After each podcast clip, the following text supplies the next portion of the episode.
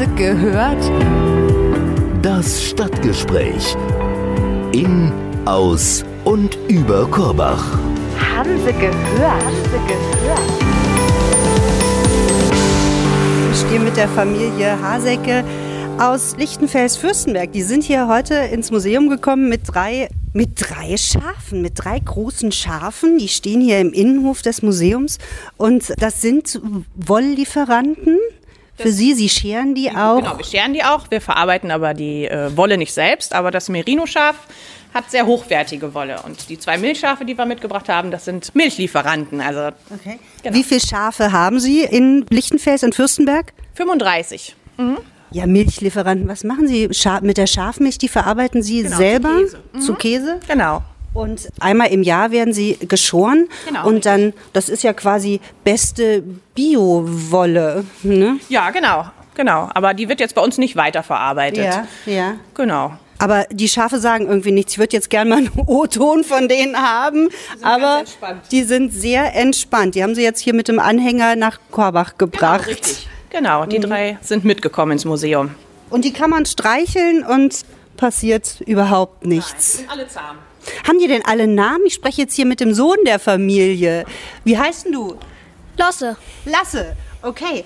Hat das Schaf einen Namen? Ja, Wie hat- Kugelblitz. Kugelblitz. Erzähl mal, warum das so heißt. Ja, Weil es so dick ist. aber das ist jetzt nur so dick, weil es so viel Fell hat. Nee, es ist, ja.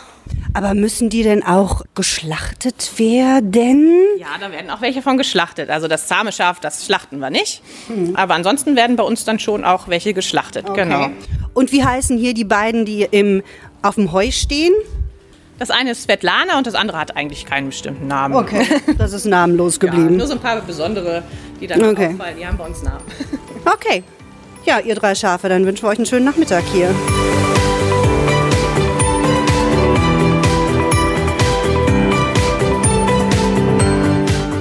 Ja, sitze heute mit Dr. Wie fangen wir nochmal an? Ich sitze heute mit Dr. Wilhelm Völker Jansen im Korbacher Wolfgang Bonhage Museum. In Vorbereitung ist die Ausstellung Gib Stoff, die heute quasi eröffnet wird. Es gibt einen großen Mitmachtag.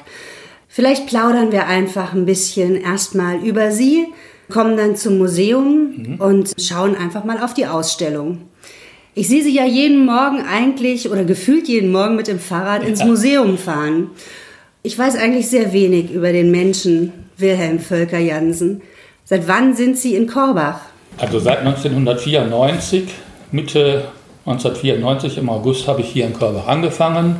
Damals war ja das Museum in Neubauplanung gewesen und ja, Diskussion um das Körbacher Museum war in aller Munde. Und in diese etwas aufgeladene Stimmung damals bin ich hier nach Korbach gekommen. Und meine erste Aufgabe war es eigentlich, das alte Heimatmuseum, was ja noch offen war, zu schließen, die Objekte einzupacken, auszulagern, um sozusagen dann die Grundlage für den Museumsneubau dann zu schaffen und die Konzeption zu entwickeln. 1997 war ja dann der erste Hessentag in Korbach und das war das große Ziel, dass das Museum in der Zeit bis dahin eröffnet werden kann. Das alte Heimatmuseum, das war ja im Prinzip ein altes Haus und es war nicht sehr attraktiv in der Ausstellung und bisschen verstaubt. Ja. Haben Sie das nachvollziehen können? Wie kam der, wie kam der Wunsch oder wie kam der Gedanke, jetzt wirklich mal für Korbach ein, ein zukunftsweisendes Museum zu schaffen? Ja, das waren eigentlich zwei Dinge. Das eine, was Sie schon sagten, die Sammlung war sehr beengt untergebracht. Es war halt so ein typisches Heimatmuseum, wie man das vor 20, 30 Jahren fast überall gesehen hat. Meine Vorgänger waren einfach stolz auf das, was sie gesammelt hatten und kein Exponat sollte unsichtbar bleiben und so hat man jede Ecke, jede Fensterbank, jede Möglichkeit ausgenutzt, um alles zu zeigen. Es war jetzt weniger ein inhaltliches Konzept dahinter, sondern es sollte eigentlich die Fülle und der Reichtum der Sammlung gezeigt werden. Das wollte die Stadt jetzt ändern. Vom Konzept her sollte ein modernes, didaktisches Konzept für das Museum entwickelt werden. Also der eine Grund für den Neubau oder für die Neukonzeption war inhaltlich. Aber mindestens genauso wichtig war auch die städtebauliche Seite. Mhm. Wir befinden uns ja hier im Herzen der Korbacher mhm. Altstadt und die Situation, können sich ja vielleicht einige noch daran erinnern, mhm. war mehr so eine verwunschene Ecke mit einem verwilderten Garten mhm. und Häusern, die gar nicht mehr bewohnt waren, zum Teil seit Jahren nicht mehr mhm. bewohnt waren, vor sich hin gammelten, sag ich mal. Und um diesen städtebaulichen Missstand, wie es viele mhm. bezeichnet haben, zu verändern, gab es damals eben diese Entscheidung, wir nutzen diesen Altbaubestand, der sich um das alte Heimatmuseum herum befindet, um aus diesen alten und neuen Gebäuden hm. ein neues Museum zu das entwickeln. Das ist ja eigentlich auch eine wahnsinnig komfortable Situation. Man bewirbt sich als Museumsleiter genau. ja. und darf dann ja. beim Bau eines neuen ja. Museums mit dabei sein und darf eigentlich so seine eigenen Vorstellungen genau. verwirklichen. Das war eigentlich für mich ein Traumjob. Ich meine, ich wusste jetzt wenig über Korbach komme ja aus dem Rheinland ja. und kann mich noch gut erinnern an meine erste Fahrt hier nach Korbach, als es um die Vorstellungsgespräche ging. Aber die Aufgabe, die da vor mir lag, dann ein Museum komplett neu einrichten zu können, ist eigentlich etwas, was ein Museumsleiter, wenn dann überhaupt nur einmal in seiner ja. beruflichen Leben unterkommt. Ja. In der Regel kommt man ja in ein vorhandenes Museum, man kann vielleicht mal Räumlichkeiten ändern, man kann die Ausstellung ein bisschen umwandeln, aber so eine Tabula rasa, einen ja. Schnitt zu machen und ein Museum komplett neu aufzubauen, das ist natürlich eine große Herausforderung gewesen, ja, die mir aber unheimlich viel Spaß gemacht hat und die dann auch dazu geführt hat, dass ich auch hier geblieben bin. Ja. Ich habe am Anfang gedacht, ja, mach das mal zehn Jahre und dann guckst du noch mal, ob du nicht woanders, wie ein größeres Museum ja. oder ein Landesmuseum gehen kannst. Aber wenn man sowas selber aufgebaut ja. hat, dann ist das auch Teil von einem selber geworden. Und dann, dann ist das so ein Kind, was man zum Laufen gebracht hat. kleines Kind geworden, genau. genau. Ja. Und waren Sie gleich, es gab ja damals, wie Sie schon gesagt haben, ziemliche Diskussionen in der Bürgerschaft und in der Politik um den Bau dieses Museums, weil es ja ähm, sehr viele moderne architektonische Elemente hat und ähm, aber die alten mit eingebunden wurden. Konnten Sie sich damit gleich identifizieren mit diesen Entwürfen? Ich habe da auch meine Zeit gebraucht. Also ich habe natürlich sofort, als ich nach Korbach kam, versucht, die Konzeption zu entwickeln und hatte natürlich die Pläne des Architekten und dann hat man zweidimensionale Pläne vor sich und überlegt, welche Themen mhm. könnten wohin mhm. gehören. Und dann fängt das Gebäude an zu entstehen und dann mhm. merkt man recht schnell, ja, was du dir auf dem Papier ausgedacht hast, das lässt sich gar nicht so umsetzen, weil dieses Gebäude und deshalb entzündete sich ja auch sehr viele Diskussionsstoffen daran, die sind als eigener Wert zu betrachten. Nicht? Die bestehenden, die alten die Gebäude. Alten, ja. Die alten und auch die neuen Gebäude. Ja. Wenn wir uns hier mal umschauen, dann sehen wir ja die neuen Gebäude und das sind eigene Gebäude. Die stehen für sich, die haben eine Außenfassade, wie jedes ja, Haus, und die haben eine Innenfassade. Und an die Außenfassade von Gebäuden würde nie einer auf die Idee kommen, da Texte oder Bilder dran zu hängen. Mhm Deshalb müssten die auch hier im Museum unbespielt bleiben. Ja. Wenn sie aber das nur auf einem Plan haben, mhm. dann versteht man das erst so mit der Zeit. Mhm. Und das haben auch viele Korbacher damals nicht verstanden, glaube ich, was der Architekt eigentlich mhm. mit diesem Museum mhm. ausdrücken wollte. Und erst als das Gebäude so am Wachsen war und man hier hineingehen mhm. konnte und das verstand, das ist ein Konglomerat aus verschiedenen einzelstehenden Gebäuden, hat sich ja auch die Diskussion in Korbach damals sehr gewandelt. Also mhm. wir haben, ich weiß noch genau, wie ich hier nach Korbach kam und mir ein älterer, geschichtsinteressierter Korbacher auch sagte, in dieses Museum werde ich nie einen Fuß hineinsetzen. Ja, ja. Und das war später einer unserer treuesten ja.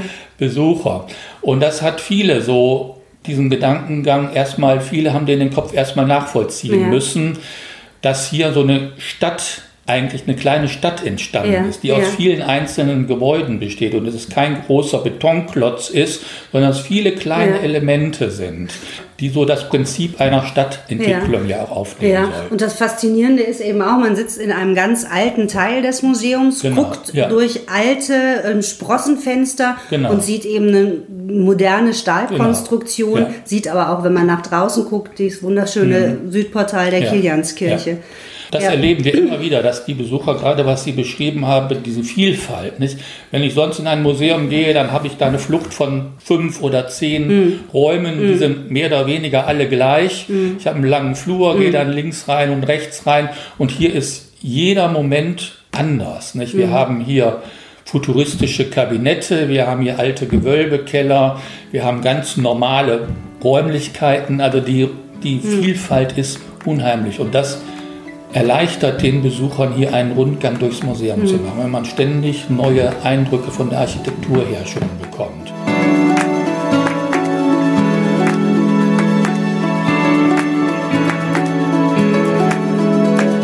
Das ist jetzt die Architektur, aber Ja. was ähm, macht denn das Korbacher Museum aus? Was gibt es hier für Exponate zu sehen? Warum sollte ich überhaupt das Korbacher Museum besuchen?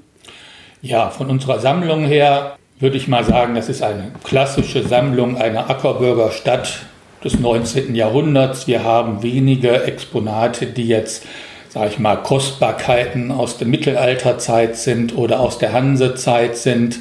Da ist aus der Zeit relativ wenig erhalten geblieben.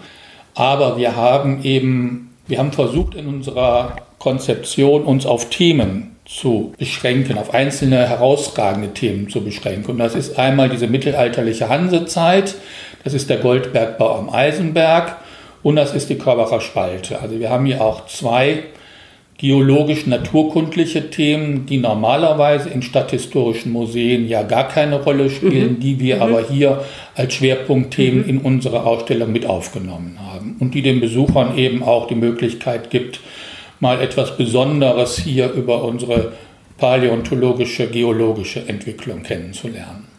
Kann ich mir das so vorstellen, dass, es, dass man verschiedene Räume mit verschiedenen Themenschwerpunkten betritt? Ja.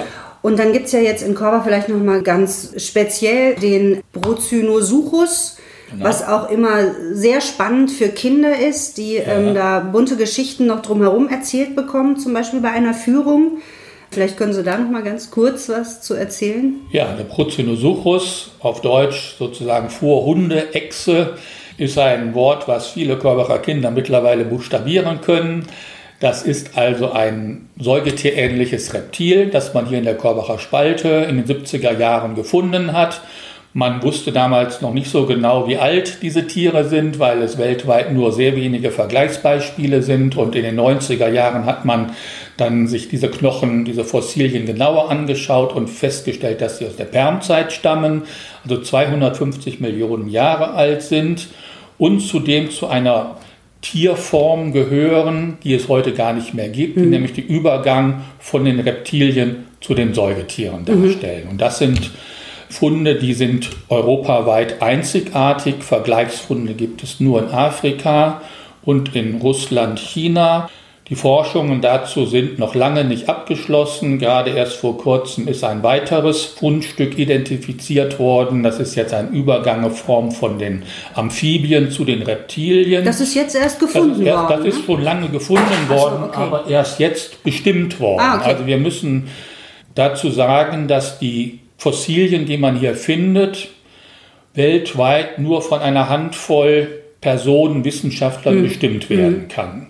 Erstmal müssen die Fossilien präpariert werden, das heißt, sie müssen aus dem Umgebungsgestein Ja, Gestein herausgelöst werden, was hier sehr kompliziert ist, weil die, das Umgebungsgestein ist härter als das Fossil selbst, sodass das Fossil selber immer künstlich gehärtet werden muss, damit es nicht beim Präparieren zerfällt.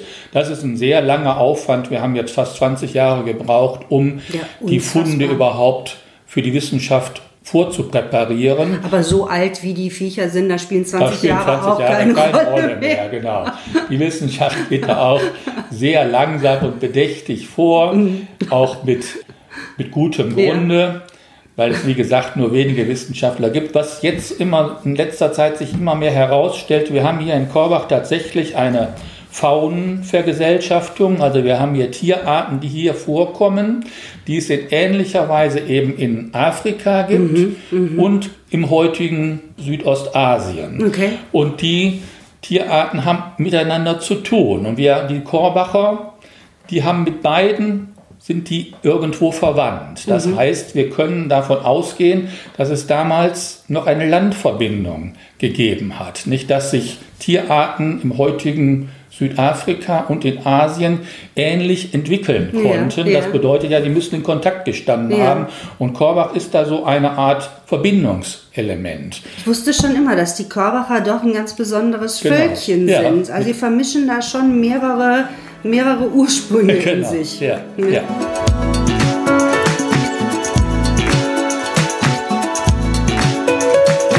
Ja, soweit zur Korbacher Spalte. Und das andere Thema ist eben der Goldbergbau. Ja, Auch was ja. es sonst weit und breit eben nicht gibt. Wir haben hier Deutschlands größte Goldlagerstätte Ja. im Eisenberg. Ja.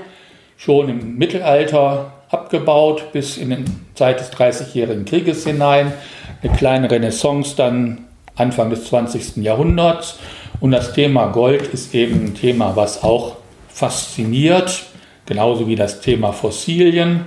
Wir haben bei beiden Themen ein kleines, sag ich mal, Vermittlungsproblem, denn die Fossilien aus der Körbacher Spalte sind zwar sehr alt, und auch wissenschaftlich sehr bedeutsam, aber sie sind für das Auge, für das Optische eben keine große Attraktion. Es sind also zum Teil fingernagelgroße Fossilfragmente, die man sieht, denen sieht man ihren Wert natürlich Ja. nicht an. Ein bisschen ähnlich ist es beim Gold.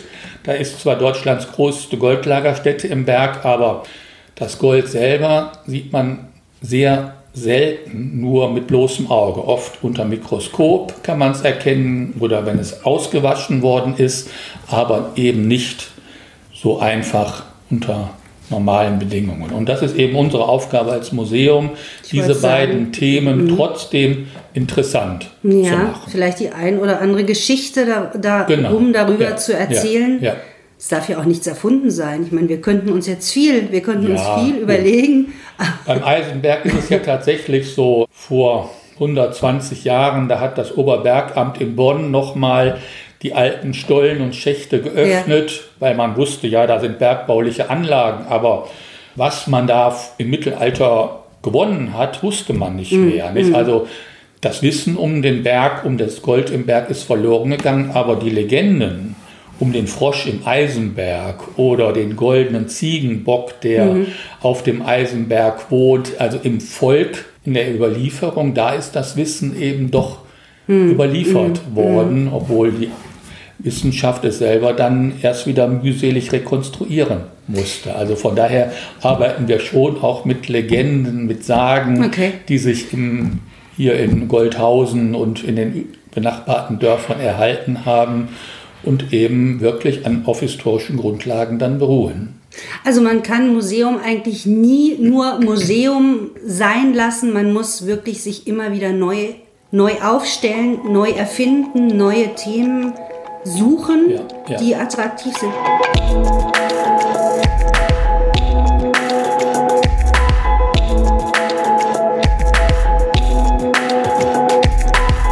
Ist in Korbach so die Besucherstruktur, kann man das sagen? Kommen denn auch mal jüngere Menschen nach Korbach ins Museum oder ist das dann doch zu Ja. weit weg, Heimatgeschichte? Aber Also wir haben schon einen erheblichen Teil an Touristen hier bei uns. Das da würde ich mal sagen, das sind Tagestouristen, die nach Korbach kommen, die vielleicht an den Edersee gefahren sind, um da Sommerurlaub zu machen oder die im Upland Skifahren und wenn man dann eine Woche in Willingen ist, dann will man vielleicht doch mal raus und dann guckt man, was gibt es denn an städtischen Angeboten in der Umgebung. Dann fährt man mal einen Tag nach Korbach, geht hier einkaufen, geht mal durch die Altstadt bummeln, guckt sich die gotischen Kirchen an und geht auch ins Museum. Also wir merken das zum Beispiel, wenn im Winter in Willingen 100 Tage Skifahren möglich ist und viel Schnee liegt, dann ist das für uns gar nicht gut. Nicht? Weil die Leute fahren natürlich zum Skifahren dahin und wenn die Bedingungen optimal sind, dann bleiben die halt da und fahren Ski. Aber wenn Ist man, erstmal so ein Regentag wenn man so zwischendurch. Regentag Ja. kommt, so einen Schmuddeltag, Ja, nicht, ja. wo man mal was anderes machen will, nicht, dann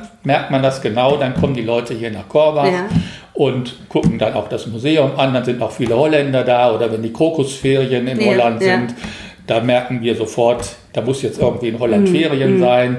Im Sommer ist es genauso, das Wetter darf nicht zu gut Mhm, sein, es darf auch nicht zu schlecht sein, aber am besten ist so ein Tag, wo man gedacht haben, heute machen wir was und dann regnet es doch so gut, so stark, dass wir doch was anderes machen. Dann kommen die Leute hier ins Museum. Also das merkt man schon ganz deutlich. Wie viele Besucher ähm, können Sie verzeichnen im Jahr im Ja, das Museum? wechselt schon. Also wir haben so im Jahr, sag ich mal, zwischen 12.000 und 14.000 Besucher. Ja, ja. Wir hatten auch schon mal Jahre mit deutlich mehr Besuchern. Das ist halt immer von den Sonderausstellungen Ja. abhängig. Wir haben vor einigen Jahren... Da kommen wir jetzt- genau, da kommen wollte ich gerade mal- sagen, wir genau. haben zweimal Ausstellungen gehabt mit dem Mathematikum, auch Mitmachausstellungen, Ja, so wie wir ja. jetzt haben. Das macht sich natürlich in den Besucherzahlen sofort bemerkbar. Mathematikum ist diese Mathematikum Ausstellung in in Gießen, Gießen, ja, Mitmachausstellung. Mathematikum geht dann auf Reisen. Und die haben dann, weiß ich nicht, 20 Mitmachelemente Mhm. hier bei uns präsentiert. Und das sind natürlich Ausstellungen, die sehr viele Schulklassen, Schulklassen, auch, ja. Kindergarten, Kindergärtengruppen ziehen, aber auch Einzelbesucher. Unser absolutes Highlight, das war natürlich die Eiszeitausstellung. Ja. Da hatten wir im Jahr 40.000 Besucher. Das Ja. ist so ein Rekord, den werden wir wahrscheinlich nie wieder erreichen. Wann war, wann war diese Ausstellung? Oh, die war, weiß ich gar nicht, 2003 so Ja. oder 2005. Da haben wir auch große Teile der Dauerausstellung abgebaut, um eben diese sehr große Ausstellung Ja. zur Eiszeit mit einem 1 zu 1 Mammut ja, und Wahnsinn. Ja. Säbelzahntiger und was es alles gab in der Ausstellung. Säbelzahntiger war gar nicht dabei, aber Riesenhirsch, Säbelzahntiger Ja. war bei einer anderen Ausstellung. Aber sehr viele Präparate von eiszeitlichen Tieren. Das war aber in Zusammenhang mit welchem Museum? Oder Das war war das eine Wanderausstellung. Das war eine Wanderausstellung auch, genau. Und was wir heute öffnen, ist eben auch eine Wanderausstellung, diese Gipsstoffausstellung. Vielleicht noch mal Ja, ganz kurz, ja. bevor wir auf die Ausstellung Ja. kommen. Was waren denn so noch mal so Ihre persönlichen Highlights an Ausstellungen oder an welche erinnern sich jetzt neben der Eiszeitausstellung Ja. ganz besonders gern? Gut, das ist jetzt von den Spannend. Themen her, ich Ganz denke mal, die wichtigste Ausstellung, die wir jemals gemacht haben, das war die Ausstellung zur NS-Euthanasie. Also zum Krankenmord in der Zeit. Ja, zwischen 33 und 45 oder 38 bis 45.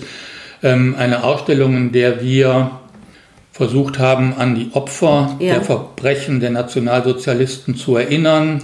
Eine Ausstellung, die sehr, sehr viel Recherchearbeit, Opferbiografien durcharbeiten und versuchen, mit Angehörigen Kontakt aufzunehmen. Eine Ausstellung, die sehr einen persönlich Ich wollt- ja, betroffen ja. hat, wo wir aber gemerkt haben, da haben wir ein Thema gefunden oder da haben wir ein Thema bearbeitet, von dem viele Menschen überhaupt noch nie etwas gehört haben. Wir haben hier viele, viele Gruppen in der Ausstellung gehabt, Führungen gehabt, wo später Menschen auf mich zugegangen sind und davon haben wir noch nie etwas gehört oder das haben wir nur erahnt oder bei uns in der Familie soll es auch Fälle gegeben haben, dass jemand einfach in eine Klinik gekommen ist und dann nie wieder zurückgekommen ist, ohne dass wir was darüber näher erfahren haben. Wir haben diese Ausstellung mit der Lebenshilfe zusammen gemacht und haben, das war auch so- so ein Prozess,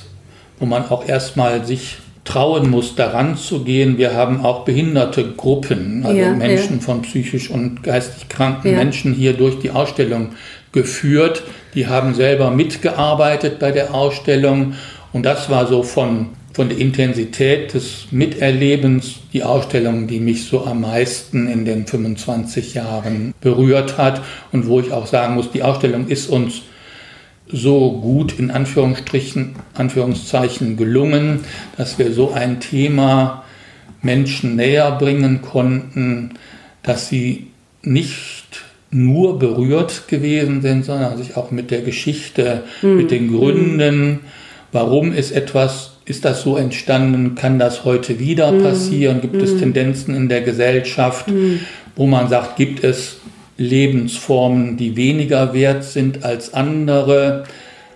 Das ist auch Das so ist ganz ein eine Thema. Gratwanderung. Genau, das ist ist eine sehr sensibel, Ja, dass man genau, zum ja. einen die Menschen erreicht, Ja, genau ja, mit diesem ja. Thema, aber nicht dann auch verschreckt, dass sie Genau, zumachen. Genau. Mhm.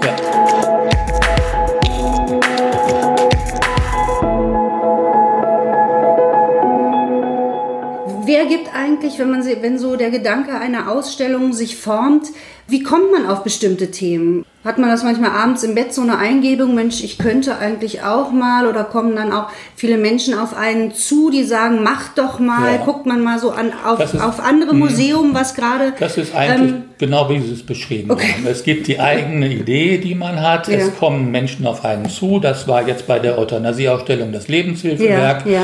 die gesagt haben, 2009 ist 70 Jahre Beginn des Zweiten Weltkrieges und Hitler hat ja damals seinen Euthanasieerlass genau mit dem Kriegsbeginn gleich datiert, damit es praktisch untergeht. Man guckt auf den Krieg in der Öffentlichkeit und dass in der gleichen Moment Morde an psychisch oder körperlich behinderten Menschen geschehen dürfen, hat man damals damit verdrängen wollen, auch erfolgreich verdrängt. Also da ist die Lebenshilfe auf uns zugekommen, Ja. hat gesagt, könnt ihr nicht mit uns sowas machen. Ja, Dann hat sich ja. eine Arbeitsgruppe gebildet. Also die Herangehensweisen sind ganz, ganz unterschiedlich, wie man auf eine Ausstellung kommt.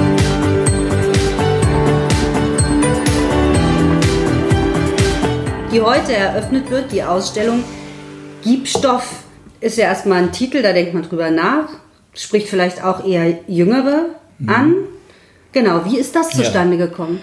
Ja, das ist eigentlich eine Folge des Hessentages. 2018 war der Hessentag Ja. ja, in Korbach und 2017 in Rüsselsheim. Und die halbe Stadtverwaltung ist ja damals in der Vorbereitung des Hessentages nach Rüsselsheim gefahren, Ja. um sich bei den Kollegen vor Ort zu informieren. Wie habt ihr das gemacht? Was können wir von euch an Ideen Mhm, übernehmen? Was können wir anders oder besser machen? Und so hatte ich dann auch Kontakt mit meiner Kollegin in Rüsselsheim aufgenommen. Und die haben eben diese Ausstellung Gib Stoff entwickelt. Und das fand ich ein interessantes Projekt, weil das mal eine Mitmachausstellung ist, die auch mit Objekten zu tun hat. Oft sind ja diese Mitmachausstellungen auch vom Mathematikum, das sind ja in dem Sinne keine musealen Themen. Da geht es um Mathematik, um Physik oder wenn Sie sich in Wolfsburg das, wie heißt es, Universum angucken oder das Phäno und in Bremen und so weiter. Das sind ja alles keine Museen, die mit Sammlungen arbeiten, sondern da werden physikalische, mathematische oder chemische Phänomene anschaulich Ja, umgesetzt, aber da steckt ja eigentlich keine Sammlung, keine musealen Objekte dahinter. nee. Und bei dieser Ausstellung gibt Stoff hat mich sofort gereizt. Da geht es ja um Museumsthemen. Wir haben hier zum Beispiel eine große Textiliensammlung, wo alte Stickmustertücher oder auch alte Kleidungsstücke dem Museum übereignet worden sind und die wir zum großen Teil auch gar nicht ausgestellt haben. Aber das war mal eine Möglichkeit, ja, alte Museumsschätzchen mit einer Mitmachausstellung Ja. zu verknüpfen. Hallo, ich bin jetzt bei Barbara Fischer-Jahn und mit ihr gehe ich jetzt mal zu ihrer Station. Und wir kennen uns schon, deshalb sage ich mal du und Ja. du zeigst mir jetzt, was du an deiner Station machst. Das hört sich ja auch ganz spannend an. Lass Ja. uns mal hingehen und gucken. Genau, ja, das mache ich gerne. Ich habe hier so kleine weihnachtliche Karten vorbereitet. Einmal Oh, ja. einen Stern und einmal einen Tannenbaum. Das ist eben ein Rupfenstoff und der wird mit buntem Garn bestickt. Das ist also so ein grobes, wie so ein grobes Sackleinen. Genau, genau, damit die Kreuze, es handelt sich um Kreuzstich, damit die Kreuze größer sind, damit man die auch sehen kann. Hier habe ich auch noch so einen Stramin, da sind die Kreuze aber sehr viel kleiner und für Anfänger ist es natürlich einfacher, wenn man größere Kreuze hat. Bastelst du deine ganzen Weihnachtskarten selber? Manchmal ja. Wie lange brauchst du? Das ist ja eigentlich fast schade, aber das, Ja. das kann man ja, oder wenn man so eine Karte bekommt, die he- hebt man natürlich auf. aber ähm, wie lange dauert das denn, bis du so eine Karte fertig Mhm, Also ich denke hast? mal, dass Anfänger sicherlich eine Viertelstunde bis 20 Minuten brauchen, einfach um die Technik zu begreifen. Und Ja. dann eben auch sind ja verschiedene Reihen und die muss man hin und her sticken, Okay. um das Werkstück dann fertig zu bekommen. Ja. Sieht auf jeden Fall toll Ja, aus. ja, Vielen Dank ja. und viele Besucher an deinem Stand. Ich hoffe. Wir haben zum Beispiel auch alte Strümpfe in der Ausstellung, nicht die liebevoll in Handarbeit hergestellt worden sind und wo man dann auch die Ferse x-mal Mhm. gestopft hat und sieht, dieser Strumpf, der ist, hat vielleicht sogar noch ein Monogramm drauf. Wir haben Strümpfe von 1837, nicht? Die sind gepflegt worden, die Mhm. sind tradiert worden. Da hat man nicht beim kleinsten Loch schon das Stück weggeschmissen und sich einen neuen gekauft, sondern da war die Kleidung noch etwas wert. Und ich war neulich mal in einem großen Kaufhaus in Frankfurt.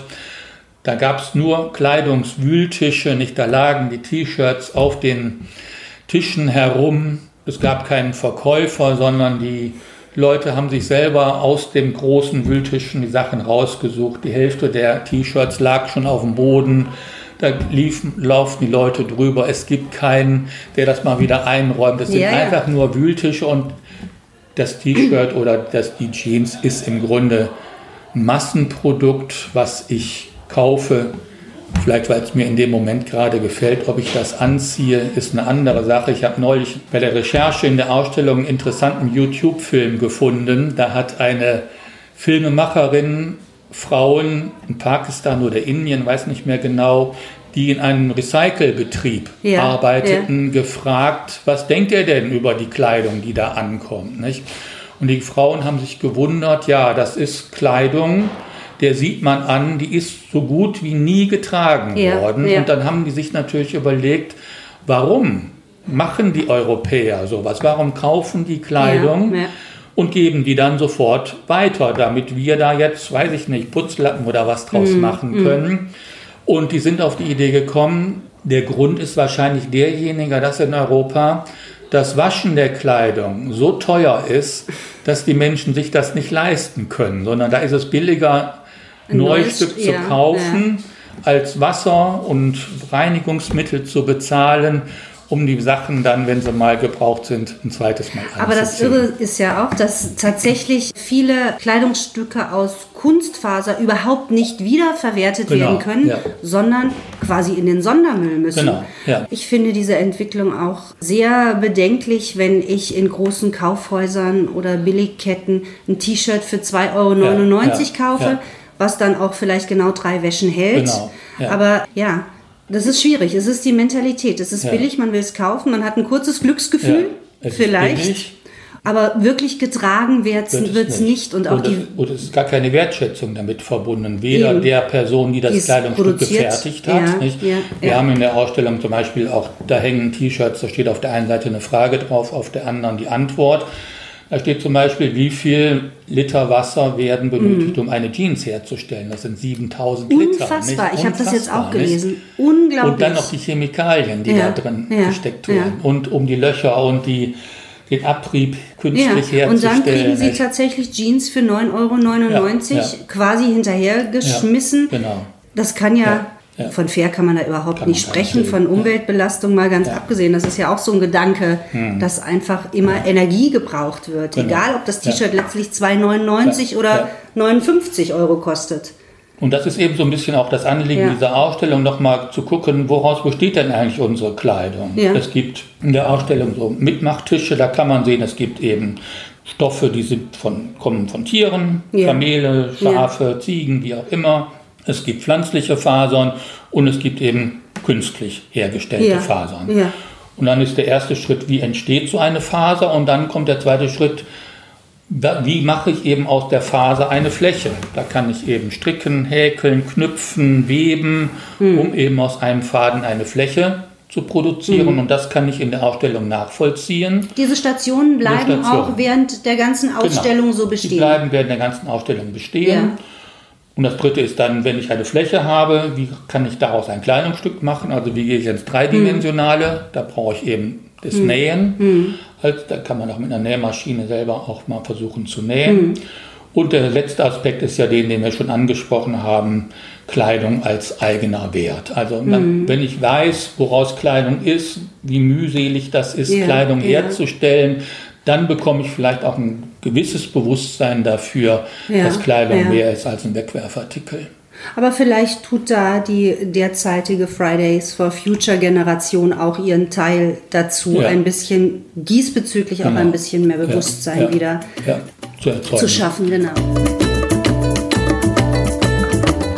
Bisschen was fragen, ja. ich bin nämlich jetzt hier an der Station von Ute Hartmann. Genau. Und die Ute Hartmann bastelt Schäfchen und die hat hier auch einen kleinen Gast sitzen. Genau. Willst du mal deinen Namen Wer bist denn du? Zoe. Die Zoe. Oh, das ist toll. Du bastelst jetzt selber dein Schäfchen oder mit Hilfe von der Ute Hartmann wahrscheinlich. Ne? Genau, also sie hat jetzt angefangen zu schneiden. Okay. Ich helfe ihr so ein bisschen, weil die Wolle so ein bisschen Ja. von dem Schaf schwierig ist. Man kann also weiße und schwarze Schafe machen. Oh, man kann alles, man kann auch grün. Zoe, was willst du für ein Schaf, für ein Schaf machen? Ein weißes, ein schwarzes? Ein weißes Schaf. Und das gibt auch. Oh, das ist cool. Willst du einen für deinen Bruder basteln? Das hört Dann sich gucken wir sehr mal an. gut an. Wird das schaffen, ne? Also Ute Hartmann schneidet jetzt den Körper aus und dann wird es quasi mit Wolle umwickelt. Deswegen heißt es, es ist ein Wickelschaf. Ein Wickelschaf. Gut, ich habe heute schon viele Schafe kennengelernt. Ein Milchschaf, ein Merino-Schaf und jetzt kommt noch die besondere Gattung des Wickelschafs dazu. Ja, genau. genau. Wir sollten uns bei den Stationen, die wir hier im Museum haben, was aussuchen, was man anbieten könnte für Ja. Kinder oder halt Ja. auch für Erwachsene. Und da habe ich gedacht, so ein Schaf, das wäre Ja. vielleicht nochmal passend, zumal die Schafe uns ja da aus dem Fenster zublöken. Ja, das stimmt. So, was willst du mit dem Schaf machen? Weißt du schon? Wird das aufgehängt oder was machst du denn damit? Weiß ich nicht. Weißt du nicht? Guck erst mal, wie es wird. Wenn es schön ist, kannst du es ja hinstellen. Und wenn es nicht so schön ist, dann legst du es unters Kissen. Nee. So, jetzt kleben wir das mal fest. Ja, dann wünsche ich noch mal viel Erfolg Ja, weiterhin. Wir haben die Frau Betz angesprochen. Die ist ja auch schon zweimal in der Waldeckeschen Landeszeitung vorgestellt worden. Eine junge Frau, die, eine, die den textilen Betrieb ihres Vaters im Edertal Ja, übernommen ja. hat und die eben jetzt versucht, ja, nachhaltige Ah, Mode okay. zu Ja, produzieren. Die fährt jetzt nächste Woche nach Uganda Mhm. auf die Baumwollfelder, um mit den Arbeiterinnen dort vor Ort zu sprechen, mit den Baumwollproduzenten zu sprechen. Mhm. Die lässt dann in Österreich ihre Entwürfe in der Näherei umsetzen. Sie hat also versucht, eine ganz kurze Wertschöpfungskette Ja, zu ja. erstellen und mit allen Gliedern in dieser Kette selber den Kontakt zu haben, um so auch garantieren zu können. Mhm. Ich glaube, die Frau Betz wird auch einen Vortrag Sie halten. kommt nochmal auch mit genau. ihrer Modenschau zum letzten Tag der Ausstellung, Ja. am 9. Februar, wird sie eben berichten über ihre Ja, Reise toll. jetzt nach Uganda Toll. und macht so eine kleine Modenschau, dass man auch mal sehen kann, ja, wie ihre Kleidung aussieht. So, jetzt haben wir hier zwei junge Interessenten für die Weihnachtskarten. Sagt mir mal kurz, ähm, wie ihr heißt. Ja, Amat. Und du Mi Mika Amat. Okay. Ah, okay, ihr seid Geschwister. Und ihr wollt jetzt, Mika, du willst jetzt auch mal probieren, ob du sticken kannst? Hm. Ja. Also, Ich übe nähen. Du übst nähen. Okay, dann setzt euch doch mal zur Barbara und guckt mal, was die macht. Vielleicht kann die euch da was erklären. Also jetzt geht das los hier. Genau. Das sind die Karten, die ich vorbereitet habe. Es sind meine Beispielkarten. Könnt ihr sehen, diese Technik sind genau eine Schneeflocke. Und, das diese Technik ist ein Weihnachtsbaum. Weihnachtsbaum nennt sich Kreuzstich. Und Kreuzstich bedeutet, man macht erst einen Schritt des vom Faden von links unten nach rechts oben und dann von rechts unten nach links oben, sodass sich immer ein Kreuz ergibt. Genau, hier auf diesem Beispiel kann man das auch sehr schön sehen. Ganz verschiedene Muster mit ganz vielen verschiedenen langen Reihen, die man sozusagen aneinander macht.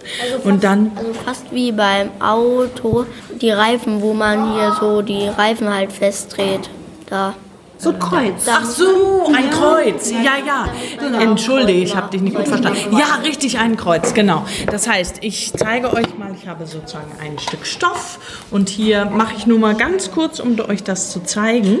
Mit einer Nadel gehe ich hier rein und dann kann ich das auf eine bestimmte Weise. Hier muss man da genau gucken, wie die Kreuze sich bilden.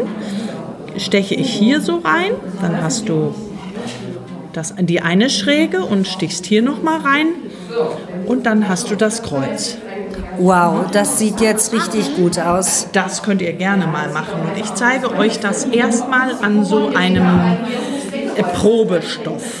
Mika, du jetzt auch oder sollen das nur die Damen machen? Ich auch mal. Du auch, das finde ich toll. Perfekt.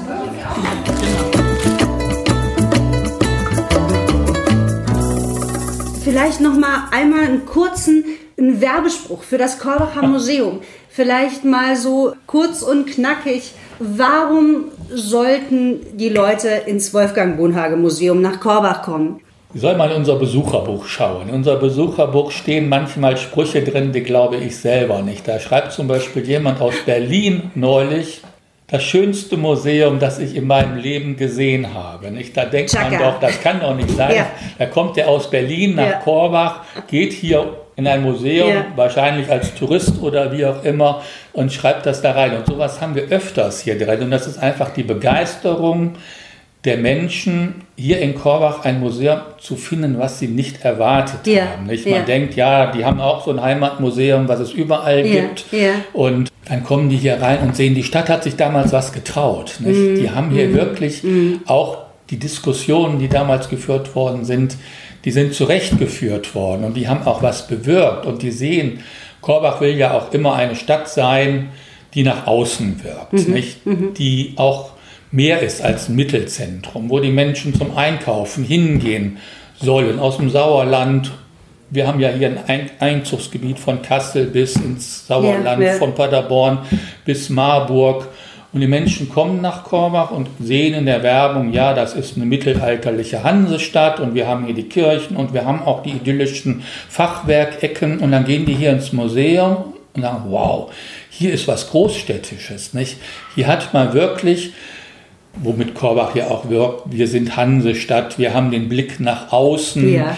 wir sind international vernetzt und so weiter. Und wenn die hier ins Museum sehen, dann, ach, das ist hier in der Architektur umgesetzt Ja, worden. ja, Hier hat man ja. nicht noch ein Hutzelhäuschen daneben gesetzt, Genau. sondern hier hat man zeitgenössisch modern in der Altstadt gebaut und viele Leute denken oder glaube ich denken, ja, das spiegelt so ein bisschen auch die Weltoffenheit Ja. dieser Stadt wider und das erwarten viele. Und das. Schöne ist ja auch, es ist ja jetzt auch noch 20 Jahre quasi Genau. nach der Einweihung, ist es immer, Immer noch noch so, dass man denkt, genau. meine Güte, Ja. hier hat sich Ja. jemand was getraut, das Genau. ist wirklich toll.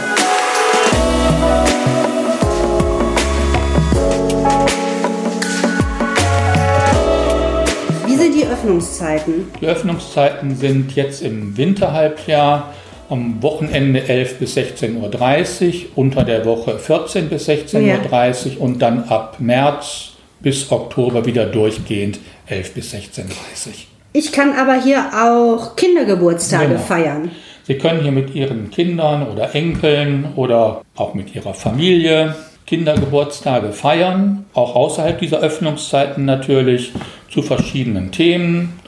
Das sind jetzt, sage ich mal, keine wissenschaftlich hochtrabenden Veranstaltungen, sondern da geht es eben darum, auch Spaß zu haben. Aber man sollte vielleicht trotzdem ein bisschen mitnehmen. Wir machen also Kindergeburtstage zum Thema Hanse, Ja, zum Goldbergbau, zum Mittelalter. Wir entwickeln jetzt noch neue Themen zum Thema Vor- und Frühgeschichte. Wir wollen ein kleines Museumsentdeckerspiel für ganz junge Museumsbesucher, die Okay. noch nicht lesen können, entwickeln. Da sind wir gerade dabei, neue Themen noch zu entwickeln, weil mittlerweile ist es so, dass viele Kinder, die ihre Geburtstage hier gefeiert haben, schon alles durch haben. Nicht? Diese haben dann selber ihren Geburtstag gefeiert, sind schon zwei, dreimal von Gleichaltrigen hier eingeladen worden und haben jetzt alle Themen Okay. einmal durch. Okay. Und so müssen wir jetzt auch mal wieder neue Themen für die Kinder entwickeln. Da sind wir gerade bei. Ich bin mir sicher, das wird Ihnen gelingen. Ich würde Ihnen jetzt, Herr Dr. Völker Jansen, erstmal eine tolle Ausstellung Gib. Stoff wünschen, Ja. einen tollen Auftakt. Ich wünsche dem Korbacher Museum aber auch, dass bei den 100 Tagen Schnee- und Skivergnügen im Sauerland und in Willingen so der ein oder andere Regen- und Genau. Schmuddeltag dabei Ja, ist ja. und die Leute ins Korbacher Museum kommen. Ja. Und dann ganz verzückt wieder nach Hause fahren und ähm, davon berichten. Herzlichen Dank Ihnen. Gern, hat mir Spaß gemacht.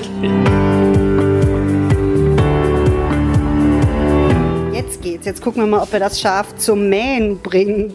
Zum, wie heißt es denn? Mähen? Soll mähen. Blöken, Blöken, Blöken. Wer blökt denn jetzt?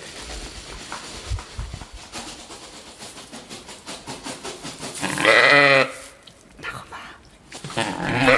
Ja, super. Fein gemacht. Hanse gehört. Das Stadtgespräch. In, aus und über Korbach. Hanse gehört. Hanse gehört.